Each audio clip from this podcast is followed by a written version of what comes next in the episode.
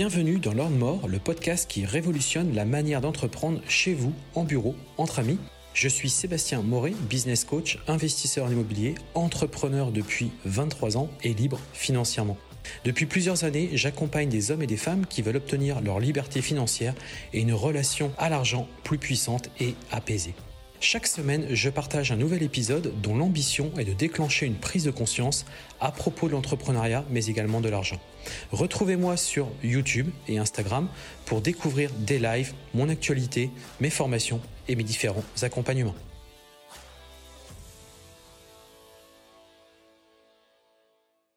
Bonjour à tous, c'est Sébastien, bienvenue sur ce nouvel épisode, donc un nouvel épisode sur ce podcast que je livre maintenant toutes les semaines depuis plusieurs mois, donc je le sors tous les vendredis à midi. Et l'idée, à travers ces différents épisodes que vous avez peut-être déjà pu écouter, eh bien, c'est tout simplement de vous permettre d'avoir une relation par rapport à l'argent qui est nettement plus décontractée, notamment aussi par rapport à l'entrepreneuriat. Vous le savez, je suis entrepreneur depuis plus de 20 ans. Et l'idée, c'est de vous inspirer, bien évidemment, mais c'est surtout aussi vous décomplexer et vous rendre beaucoup plus à l'aise euh, sur, bah, voilà, sur vos différentes créations d'entreprise, mais aussi par rapport à l'argent. Parce que je sais que parfois, on peut être complexé, on peut avoir des blocages psychologiques, hein. euh, aussi bien sur l'argent que sur l'entrepreneuriat d'ailleurs. Et j'essaie vraiment à travers ces différents épisodes de vous aider, vous aider à y voir plus clair, pour faire simple. Vraiment, c'est important parce que je sais que euh, les clés de l'enrichissement personnel sont vraiment liées à la bonne gestion, mais aussi à, la bonne visualisation qu'on a sur l'argent, sur ce qu'on peut en faire, hein, parce que beaucoup de personnes vont penser que l'argent c'est mal, c'est pas beau, c'est sale. Euh, non, pas forcément. Ça peut être très bien utilisé, très bien euh, au quotidien, ouais, bien utilisé, et ça peut vous permettre au contraire de bah, d'arriver à obtenir votre liberté financière comme moi j'ai pu l'obtenir, et notamment grâce à mes différentes entreprises, et plus particulièrement en ce moment grâce à la sous-location professionnelle immobilière, grâce à ma conciergerie d'appartement, et grâce aussi à mes investissements locatifs. Donc moi, vous le savez, je suis entrepreneur depuis plus de 20 ans maintenant. Je fais de l'immobilier, je suis aussi de l'investissement en bourse. Et j'essaie vraiment de partager avec vous, aussi bien sur ma chaîne YouTube que sur, voilà, sur mon compte Instagram, que sur sur mon compte TikTok, que euh, sur, ces différents épisodes, eh bien j'essaie vraiment de partager avec vous mon expérience, vous donner une inspiration, vous donner la joie aussi d'entreprendre, la joie de euh, tout simplement d'avoir cette, relation face à l'argent, face à la, la, bonne gestion financière de votre compte personnel, mais aussi de vos comptes d'entreprise, tout simplement pour vous aider à, comme moi, à atteindre cette liberté financière. Donc aujourd'hui, un épisode, justement, on va parler d'argent. Et on va parler d'argent dans le couple. Et oui, parce qu'il faut en parler de l'argent dans le couple. Parce que c'est le point de départ de beaucoup de problèmes. Et oui, oui, oui, euh, je vous le dis, puisqu'aujourd'hui, il faut quand même savoir que les statistiques sont là.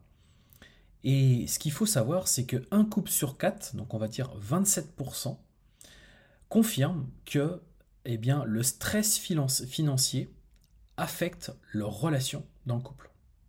Et pour les plus jeunes, c'est encore plus violent que ça, puisque pour les plus jeunes, les jeunes couples, eh bien, c'est 41%. Donc quasiment un couple sur deux confirme que c'est une source de stress dans le couple et une source de dispute finalement.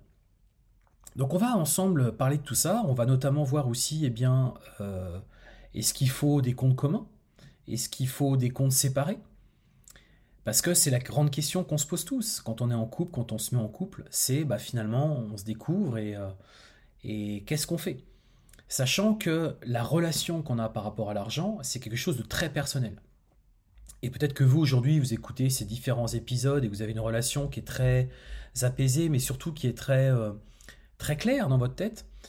Euh, mais par contre, peut-être que votre conjoint ou votre conjointe n'est pas du tout dans le même délire et euh, dépense son argent pas du tout de la même manière que vous. Et du coup, ça peut être une vraie source de stress et une vraie problématique dans votre couple.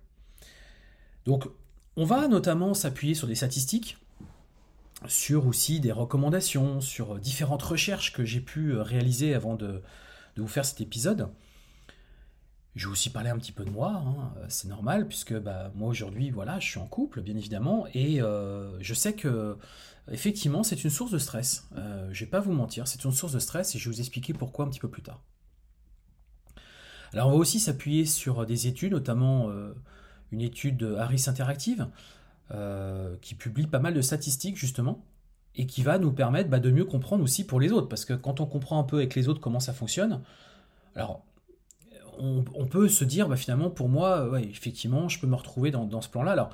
Ça reste quand même quelque chose de très personnel, personnel au couple aussi, tout ce que je vais vous dire là, bien évidemment, euh, il faut les ajuster. Hein. il y a un curseur, c'est pas une science exacte, c'est pas, euh, il n'y a pas une méthode miracle, c'est juste que euh, bah il y a effectivement comment dirais-je, quand même une certaine méthodologie et surtout des, points qui sont quand même importants, qu'il faut quand même verrouiller pour éviter que ça génère trop de stress. Et je pense notamment à la communication. Pour moi, dans un couple, euh, aussi bien sur le domaine financier que sur toute la relation dans le couple, sur tout ce qui se passe, mais c'est vrai que le domaine financier, il joue quand même un, un rôle important, c'est la communication. Vous devez absolument communiquer. Euh, c'est indispensable. Euh, s'il n'y a pas de communication, il y a à un moment donné un problème. J'entends beaucoup de personnes, par exemple, des fois me dire, tu sais, nous, il n'y a jamais de tension, il n'y a jamais de problème. Bah, peut-être que c'est vrai, mais peut-être qu'aussi ça cache finalement des vérités qui n'ont jamais été dites. Et le jour, par contre, où elles vont sortir, eh bien, je peux vous assurer que ça va être violent. Hein, donc n'oubliez pas, aujourd'hui, un couple sur deux, alors pas exactement, je crois que c'est 40 et quelques pourcents, un couple sur deux euh, vont divorcer. Voilà, donc ça, euh, c'est une, statistique que vous devez avoir en tête. Hein. Euh, une personne sur deux va divorcer. Voilà, c'est comme ça. C'est la conjoncture qui est comme ça. C'est moi, j'ai déjà divorcé une première fois. J'espère que ça m'arrivera pas une deuxième fois, pour, vous dire la vérité, parce que c'est quand même beaucoup de, de, problèmes financiers justement. Euh, mais c'est aussi beaucoup de, tensions, beaucoup de, stress, beaucoup de, euh, désespoir, beaucoup de, tristesse. Euh, voilà, on passe quand même par plusieurs étapes et ça, franchement, c'est une perte de temps. Enfin, moi, j'estime que c'est une perte de temps, une perte d'argent. c'est l'horreur, quoi. C'est l'horreur. Oubliez pas que le stress dans un couple, hein, c'est un véritable poison. Il hein. n'y a pas d'autre mot. c'est clairement un véritable poison. Alors, euh, on va justement un petit peu décortiquer un petit peu tout ça. Euh, ah oui, ce que j'avais noté aussi, c'est que dans mes différentes recherches, je m'appuie sur des statistiques hein, qui ont été publiées, qui sont officielles, les couples qui se disputent sur l'argent plusieurs fois par semaine, donc ça c'est une étude américaine, sont 30% plus susceptibles de divorcer. Voilà. Donc euh, si vous commencez à vous prendre la tête toutes les semaines par rapport à l'argent, franchement, il est temps de se mettre autour d'une table, les amis, et il est temps de discuter sérieusement et de communiquer et de mieux vous connaître.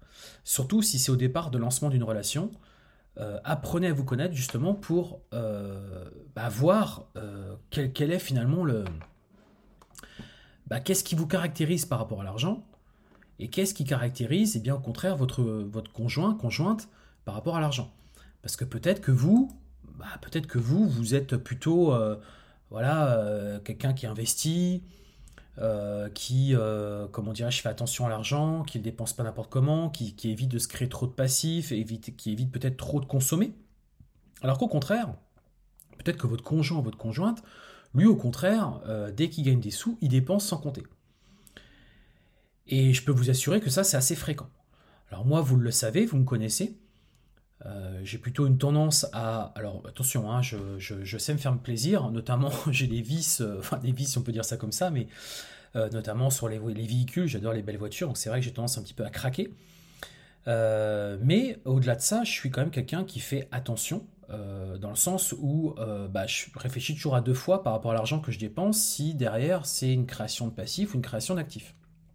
À l'inverse, euh, voilà, ma, femme, ma conjointe aujourd'hui est, plutôt elle dans une euh, notion de, dépense, c'est-à-dire qu'elle aime effectivement acheter des, petits biens de consommation. Elle ne fait pas des gros achats. Euh, elle, c'est plutôt des petits achats réguliers, de, dépenses régulières que moi personnellement je trouve inutiles. Donc, je sais que elle, c'est son, entre guillemets, pas, pas son vice, mais c'est son, son petit quotidien, et c'est ce qui lui plaît, c'est ce qui lui donne du, du, plaisir au quotidien. Et je peux pas lui retirer ça non plus, parce que sinon, c'est quelque part priver les personnes, et c'est, c'est surtout que ça les... C'est, je sais pas comment dire, c'est vous, vous pouvez pas vous permettre de juger ça. Chacun a une relation euh, euh, très spéciale par rapport à, l'argent. Moi, je suis quelqu'un d'assez euh, qui partage beaucoup, qui notamment avec mes enfants, qui avec ma famille. Enfin, j'essaie vraiment d'être le plus vraiment en mode, je partage un maximum. Hein, d'ailleurs, si vous me connaissez, vous savez, hein, je partage beaucoup de contenu, mais aussi même sur le côté financier, je suis pas du tout un, ce que j'appelle des crevards ou, des gros égoïstes comme je peux connaître. Je connais des gens qui sont, euh, bah, c'est des crevards en fait. Hein. Vous allez au restaurant, euh, à la fin, ils vont, ils vont tout faire pour calculer euh, et dépenser le moins possible, alors qu'au contraire, moi, je suis plutôt du genre à dire, bah allez, la note, elle est pour moi, quoi. Parce que je suis comme ça, parce que ça me plaît, parce que je, j'agis beaucoup avec le cœur et j'agis beaucoup avec euh, voilà mes, euh, mes, mes, mes, sentiments en fait. Hein. Euh, quand moi je me sens bien, quand je suis voilà, quand, quand j'ai une relation spéciale avec une personne, bah, c'est vrai que je suis plutôt en mode à partager.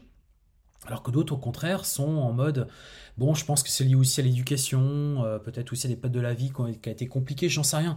Bien que moi, j'ai aussi connu des périodes compliquées, mais ça n'a jamais empêché que j'ai toujours été dans, ce, dans, le partage, en fait. Tout le temps, ça a toujours été comme ça. Mais il faut accepter que l'autre n'est pas forcément dans le même délire que vous. C'est ça que je vais vous faire comprendre et qu'il n'a pas forcément la même vision. D'ailleurs, moi, je sais que ma femme, je lui avais dit écoute, regarde le bouquin euh, Père riche, Père pauvre, tu verras. Euh, il t'explique justement bah, la relation que tu dois avoir par rapport à l'argent, c'est une bonne base pour, pour, mieux comprendre et pour mieux te sentir euh, par rapport à ça. Bon, euh, je sais pas si elle l'a lu, elle l'a lu un petit peu, mais pas tant que ça. Mais c'est dommage parce que je pense qu'il y a beaucoup de notions importantes. D'ailleurs, je vous invite à le lire. Euh, ça devrait, voilà, si vous l'avez toujours pas fait, faites-le. C'est une référence et, et c'est incontestable. Alors, on va commencer par des premières analyses qui ont été faites. Faire des dépenses communes est une source de joie pour les Français qui aiment partager lorsqu'ils sont en couple, leurs dépenses engageantes, immobilier, etc., avec leur conjoint. Pour la plupart, les sujets liés à leurs dépenses personnelles ne sont pas source de conflit. Et là, du coup, il y a trois schémas. Et financièrement, lequel de ces schémas correspond-il le mieux à votre couple? Alors, avant de commencer même par ce schéma, je vais été un tout petit peu trop vite. On va commencer par un autre schéma et on va rentrer progressivement dans ce sujet. Même si la plupart des Français qui sont en couple déclarent posséder un compte commun avec leur conjoint, la majorité estime être au moins en partie, voire totalement libre de ses dépenses. Et ça, c'est une notion importante. C'est-à-dire que dans un couple, il faut que chacun ait le sentiment d'avoir quand même une liberté dans ses dépenses, dans ce que j'appelle les petites dépenses du quotidien, les petits achats. Bien évidemment que les achats importants, il va falloir le faire ensemble. C'est évident, vous ne pouvez pas prendre la décision pour l'autre, j'investis dans un appartement, j'achète une voiture, et c'est que pour vous. C'est pas possible ça. Si vous voulez vraiment avoir un couple qui tienne dans le temps et que ait du respect et que, et que ça se passe bien, il va falloir prendre ces décisions-là de manière, euh, on va dire, familiale. Alors, il y a deux schémas. Euh, alors, la question, c'est financièrement, lequel de ces schémas correspond-il mieux à votre couple? Donc, est-ce que vous avez un compte commun sur lequel est versée l'intégralité de votre salaire ou est-ce qu'au contraire vous êtes plutôt dans ceux qui sont, vous et votre conjoint, êtes totalement libres de vos dépenses? Alors, à la question, vous avez un compte commun sur lequel est versée l'intégralité de vos salaires. Aujourd'hui, 51% des personnes ont répondu qu'effectivement, ils ont un compte commun. D'ailleurs, c'est mon cas également on a un compte commun, effectivement, qui correspond notamment à notre crédit immobilier et aux dépenses un petit peu communes, nourriture, etc. Après, on a 24% donc de personnes qui n'ont pas de compte commun et qui effectuent leurs achats séparément. Et on a 25% de personnes qui ont un compte commun sur lequel est versée une partie de son salaire pour les dépenses communes et vous gardez une autre partie pour vous. Alors moi, dans mon cas précis, euh, on va dire que j'ai plus euh, finalement euh, un compte commun, enfin on a plus un compte commun et on a chacun, donc on est plus dans les 25%, on a un compte commun et on a un compte chacun personnel. Mais euh, aujourd'hui, de toute manière, la, grosse majorité des dépenses qui sont effectuées dans le couple sont pour les, on va dire, les dépenses communes. Donc finalement, moi ce que je verse tous les mois est une somme qui va principalement sur le compte commun. Moi, en plus de ça, je suis en société. Et en société, c'est vrai que moi, j'essaie d'optimiser un maximum ma fiscalité. Donc, j'essaie notamment de pas trop me prendre d'argent à titre personnel, mais au contraire, faire travailler mon entreprise pour optimiser au mieux la fiscalité. Donc, c'est vrai que moi, j'ai une relation un petit peu différente. Euh, je suis pas en train de me dire, je vais me prendre un gros salaire. Je suis plutôt en train de me dire, je vais me prendre un salaire qui correspond à mon, mon train de vie. Et mon entreprise, par contre, je vais euh, utiliser cet argent-là pour par exemple acheter de l'immobilier ou pour grossir mes activités ou pour grossir mes portefeuilles en bourse, etc. etc. Donc moi je suis plutôt dans la catégorie des 25, pardon, je vous avais dit dans les 51, je suis plutôt dans les 25. Donc moi, c'est-à-dire qu'il y a un compte commun et on a chacun notre compte bancaire personnel avec une partie, avec tout finalement nos euh, sources de revenus. Ensuite, il y a une deuxième question qui est vous et votre conjoint êtes totalement libre de vos dépenses. Donc 50% des gens disent que oui, effectivement, complètement libre de leurs dépenses. 42%, vous et votre conjoint suivez les dépenses de l'autre, mais vous les laissez libres. Et enfin, il y a 8%, c'est vous et votre conjoint contrôlez les dépenses que chacun fait. Donc moi, je ne suis pas dans les 8%. Euh, moi, je pense que euh, je suis plus dans les 42%, parce qu'en fait, ça, va dépendre des... Ça va, alors, si je dis ça quelque part, euh, ça veut dire que hum, ouais, je suis plus dans les, dans les, dans les 42%, je suis pas dans les 50%, on est, je suis pas totalement libre, parce qu'à mon sens, euh, ça voudrait dire qu'il n'y a pas de communication et que, en gros, euh, chacun fait ce qu'il veut, et ça, je trouve, c'est pas c'est pas la bonne solution si on veut avancer dans le même sens. Maintenant, bah, vous retrouverez, je pense, dans une de ces, de ces configurations. Euh, on va avancer un petit peu et euh, du coup on va maintenant plus s'attarder à bah, cette fois-ci trois autres schémas euh, que je vous ai annoncé tout à l'heure. Donc premier schéma, les dépenses que vous ou votre conjoint faites pour vous faire plaisir individuellement ne sont pas source de conflit au sein de votre couple. 84% ont répondu que c'est le cas. Et effectivement, nous, on est dans cette catégorie-là. C'est-à-dire que voilà, euh, on n'en regarde pas. Euh, alors, euh, il faut faire la distinction entre petits achats et achats conséquents, mais on va y venir après justement. Et au contraire, on a 16% des gens qui disent les dépenses que vous ou votre conjoint faites pour vous faire plaisir individuellement sont source de conflit au sein de votre couple.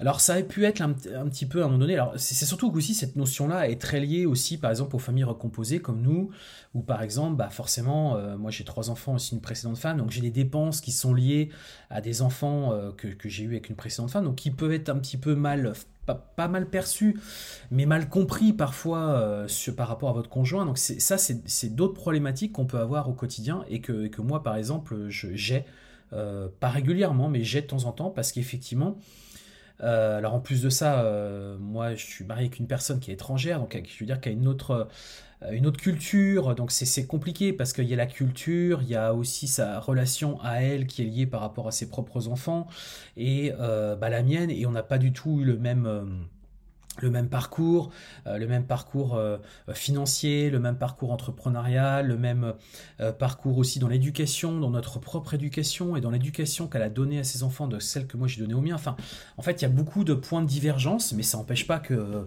que ça marche. Hein. Je veux dire, il faut pas, voilà, c'est parfois des sources de conflit, mais il faut être capable de passer au-dessus et se dire et accepter surtout. C'est pour ça que la communication, je vous ai tout à l'heure, est très importante parce que s'il n'y a pas de communication, euh, bah malheureusement vous pouvez pas y arriver, c'est pas possible quoi. C'est si vous vous entérinez dans votre truc et vous restez bloqué comme moi je suis quelqu'un qui, essaie de comprendre, qui, elle pareil aussi, on essaie vraiment de, se poser, de dire ok euh, bah toi tu le vis comme ça, mais moi je suis désolé, c'est pas comme ça que je le ressens. Si vous êtes dans ce schéma-là, les choses vont quand même beaucoup plus se détendre. Alors ensuite, on a un autre graphique qui est, alors je m'appuie sur une étude de Harris Interactive pour ceux qui veulent savoir. Voilà, Harris Interactive qui font des études. Ensuite, on a faire un achat conséquent, mobilier, immobilier, auto, etc. En commun est pour vous une source de joie. Hein, donc entre parenthèses, engagement, vie commune, etc. Donc pour 77%, c'est oui. Mais quand même, mine de rien, pour 23%, eh bien, c'est une source de stress et voire même euh, de séparation. Donc euh, ça, ça peut être un vrai problème. Et c'est vrai aussi que moi, par exemple, qui fais de l'investissement immobilier, je sais que c'est une discussion qu'on avait eu régulièrement euh, et qu'on a de temps en temps, pas, très récemment, mais qu'on a eu où effectivement bah, des, investissements immobiliers, c'est bah, qui fait quoi, euh, c'est dans le nom de qui, et ça peut être des vrais problèmes. Parce qu'en fait, votre conjoint, votre conjointe peut considérer que finalement, bah, ces achats-là, c'est pour vous, et en fait, vous, vous oubliez complètement le conjoint. Pour moi, je trouve que c'est pas la bonne solution. Euh, parce qu'aussi, ce qui se passe, c'est que souvent, il y a vraiment des grosses différences. Moi, je vois par exemple, euh, ma différence de revenus entre moi euh, et, et, ma femme, c'est sûr que c'est pas du tout la même.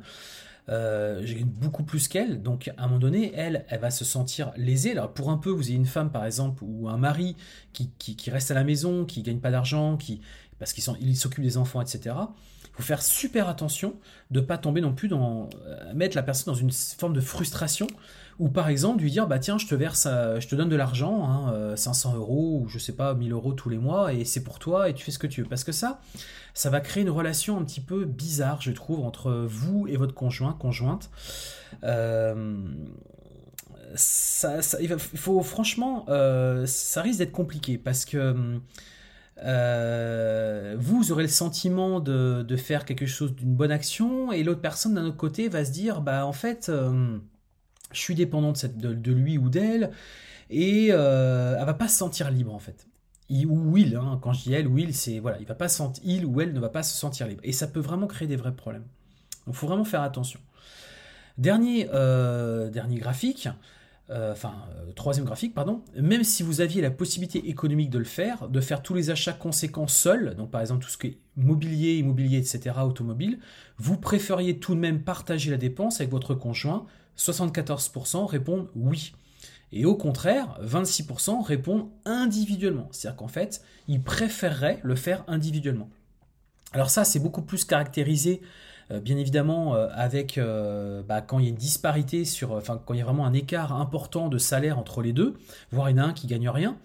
Euh, bah, c'est sûr que celui qui gagne le plus, il serait tenté de se dire, bah attends, euh, moi je gagne plus, euh, bah voilà, je, j'aurais acheté les, bah, comme je vous disais, mes propres biens immobiliers, c'est pour moi, etc. Moi, je vous le dis, je ne conçois pas ça. pour moi, on est en couple, on est en mode partage. Voilà. Donc après, si vous ne pouvez pas accepter ça, il faut rester seul. Voilà. Ou alors il faut trouver quelqu'un qui a les mêmes niveaux de vie que vous. Mais enfin, je trouve ça dommage. Ça veut dire que votre amour est conditionné à ce côté financier. Alors, c'est un vrai sujet, hein, c'est un vrai sujet. Hein. Euh, ce que je vous dis là, c'est un vrai sujet, mais euh, c'est justement c'est la cause de, on l'a vu tout à l'heure, d'un stress dans le couple. Et ça, c'est pour moi voilà. Donc pour moi, si on veut éviter des stress euh, par rapport à son couple, c'est accepter que quand on est en couple, bah, on est là pour partager les, les grandes décisions. Après que chacun achète ses habits, des petites dépenses du quotidien, petit parfum, petit machin, ça reste des petites dépenses. Mais à partir du moment où on part sur des gros projets, sur de l'investissement immobilier, sur l'achat de véhicules, etc Bon, alors l'achat de véhicule, c'est forcément dans le nom de l'un ou l'autre, mais quand faites un projet immobilier, c'est peut-être envisager de, faire une répartition. Alors peut-être lié au revenu. Hein, ça peut être par exemple peut-être 60-40, 70-30, mais qui est quand même euh, une répartition logique. N'oubliez pas aussi, euh, pensez aussi en cas de divorce, parce que euh, je suis désolé de le dire, mais un, couple sur deux risque de sauter, de sauter. Donc euh, pensez-y, parce que le jour où vous allez divorcer, euh, pensez que de toute façon, euh, si vous faites une répartition 50-50, bah, il y a 50% qui va à l'autre personne. Et pour avoir vécu un divorce, si vous voulez racheter, si vous voulez récupérer les 50% de l'autre personne, il va falloir lui racheter sa part. Donc pour un peu, vous ayez un crédit bancaire sur la totalité du financement, il va falloir en plus racheter sa part pour pouvoir récupérer. Donc vous voyez, ça, là, ça devient financièrement compliqué. C'est d'ailleurs pour ça que généralement les, couples bah, revendent tout parce qu'ils n'ont pas la capacité financière à absorber la part de l'autre. D'accord? Donc ça, c'est euh, des points importants. Alors, on va avancer un petit peu, euh, parce que je voudrais vraiment partager bah, euh, une autre étude avec vous. Alors, on a ensuite la part de couples qui mettent leurs revenus totalement en commun, selon par exemple leur statut marital. Donc marié ou non marié. On a par rapport à l'ancienneté de la vie commune, on a par rapport à la composition familiale et on a aussi par rapport à l'existence de liens financiers avec d'autres ménages. Donc par exemple, les familles recomposées. Donc euh, c'est plutôt intéressant. Euh, par exemple, euh, si on regarde en France, par exemple la part de couples qui mettent leurs revenus totalement en commun, Hein, donc, euh, par exemple, pour ceux qui n'ont pas de lien financier, donc avec d'autres ménages, bah, on arrive à peu près à pratiquement 75%. Au contraire, dès qu'il y a des liens financiers euh, qui sont faits par rapport à d'autres ménages, on est plutôt à 55%, ce qui reste relativement logique. Euh, un couple qui a des enfants, va avoir plus tendance à mettre ses revenus en commun, donc à 75%, contrairement à un couple qui n'a pas d'enfant, on est plutôt à 55%. L'ancienneté aussi va y jouer énormément. C'est-à-dire qu'un couple récent, de vie commune, généralement est très vite tenté de se mettre, de faire des créer des comptes communs à 75%. Alors qu'au contraire, si, euh, pardon, qui, pardon qui, ont, plus de 5 ans vont être tentés de faire un compte commun. C'est-à-dire qu'après 5 ans, ils vont prendre ces décisions de finalement faire les comptes communs. Alors que moins de 5 ans, donc c'est aussi lié à la confiance qu'on apporte à l'autre, là on est plutôt en dessous de 40%, ce qui reste logique. Et on a ensuite le statut marital, c'est-à-dire que bah, quand on est marié, à 80%, aujourd'hui, on va euh, effectivement euh, envisager de mettre les comptes en commun. Alors qu'au contraire, quand on n'est pas marié, eh bien, au contraire, c'est plutôt à 40% qu'on va accepter de se mettre en commun les comptes. Euh, alors, autre chose que je voulais parler. Alors, avant de peut-être parler d'autre chose, je voulais quand même rappeler donc, quelques points importants que j'avais notés dans, mes, dans, mes, notes. Euh, donc, si on reprend un petit peu ce que j'ai dit, il faut gérer ensemble les dépenses du couple. Ça me paraît indispensable. Vous ne pouvez pas chacun dans votre coin faire vos propres dépenses et, et c'est pas possible. Il faut être transparent, il faut voir ça ensemble. Alors, je parle pas des petites dépenses du quotidien. Bien évidemment, chacun est libre de faire ce qu'il veut. Mais pour des postes d'achat importants, il faut vraiment que la discussion soit faite en commun. Il faut aussi bien connaître son conjoint ou sa conjointe. Quel est son style de dépense? Très important. Parce que sinon, c'est la douche froide. Et euh, alors, ça veut pas dire que c'est parce qu'il y en a un qui est hyper dépensier et l'autre pas du tout que le couple ne peut pas fonctionner. Hein. Attention, hein, euh, ça n'a rien à voir. Ça n'a rien à voir. C'est juste que il faut le savoir. Et quand on le sait, c'est comme dans un couple, dans la fidélité, etc. C'est juste savoir qu'on peut avoir confiance en l'autre. Quoi. C'est la base d'un couple, c'est comme la confiance. Donc la confiance, notamment financière. Autre chose, euh, éviter que celui qui gagne le plus ou celui qui rapporte l'argent dans le foyer et que l'autre ne gagne rien prennent les décisions à 100%. C'est-à-dire que ça peut pas être sous prétexte que c'est lui ou elle qui rapporte le plus gros revenu ou euh, qui rapporte le revenu dans le foyer, prennent toutes les décisions. C'est pas possible. N'oubliez pas qu'un couple, la base d'un couple, c'est une équipe. C'est comme une entreprise, même s'il y a un chef de il y a, il y a un directeur d'entreprise qui va prendre la décision finale, c'est pas pour c'est pas pour rien qu'il y a des comment dirais-je, des, euh, des, réunions euh, qui sont organisées avec les équipes, etc., pour réfléchir à une décision finale. Et la finalité, s'il y a des divergences, bien évidemment, il y a quelqu'un qui va valider au final.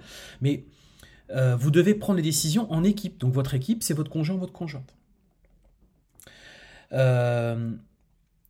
Après, on va arriver justement donc, à un autre point qui est, important, c'est l'infidélité financière. Et notamment sur euh, comment dirais-je, euh, l'argent secret. Euh, alors il y a des études qui, sont sorties notamment sur l'Ipsos qui sont intéressantes et que je, vais, que je vais vous lire et puis du coup j'espère que ça va vous inspirer si je peux me permettre. Premier sur le podium européen, les Français sont 42% à trouver normal d'avoir des secrets d'argent dans leur couple. Donc j'étais un peu surpris de lire ça. mais justement, ce que je voulais faire comprendre aussi, c'est que si à un moment donné, il y en a un qui prend toutes les décisions par rapport à l'argent, ça veut dire que l'autre, à un moment donné, va être tenté de cacher des choses. Va faire des dépenses qu'il va pas vouloir euh, divulguer à l'autre par peur que voilà de représailles ou parce que l'autre soit euh, bah, tout simplement que soit un sujet de stress et d'embrouille. Alors, qu'est-ce qu'on entend par quelques secrets en matière d'argent?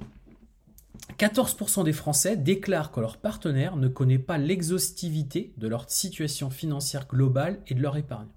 Alors c'est vrai surtout aussi quand on a des entreprises comme moi par exemple, je sais que ma femme n'est pas au, courant de tout, c'est impossible parce qu'il y a plusieurs entreprises, parce que euh, il y a beaucoup de variations au quotidien, enfin c'est très compliqué. Donc j'essaie d'être transparent, de lui donner quelques chiffres, etc. Mais euh, bah, il y a aussi des, pas des secrets d'entreprise, mais euh, c'est aussi du pilotage que je fais en tant qu'entrepreneur et, donc il y, y, a des choses forcément que j'ai loupées, que j'ai pas forcément dit, plus par pas par secret, mais parce que bah en fait j'ai pas forcément pensé ou parce que les choses vont tellement vite qu'on n'y pense pas forcément. Euh, alors, euh, nouvelle veste, dernier smartphone, les Français ne sont pas toujours transparents sur leurs achats vis-à-vis de leurs conjoints. Hein. c'est assez sous. Alors moi je sais que par exemple ma, femme euh, là-dessus je sais qu'elle n'est pas forcément transparente. C'est-à-dire que des fois j'apprends des choses qu'elle a pu acheter euh, c'est pas que hum, je suis là pour juger, etc. Mais c'est juste que bah, je, voilà, je veux savoir. À un moment donné, je découvre un truc. Bon, elle le fait de moins en moins, ce qu'elle sait. Voilà, si on apprend à se connaître, donc au bout d'un moment, c'est ce que je vous disais. Euh, à force de se connaître, on, sait ce que l'autre n'aime pas non plus. Euh, donc on évite de, reproduire des incidents qui auraient pu avoir lieu auparavant, bien évidemment.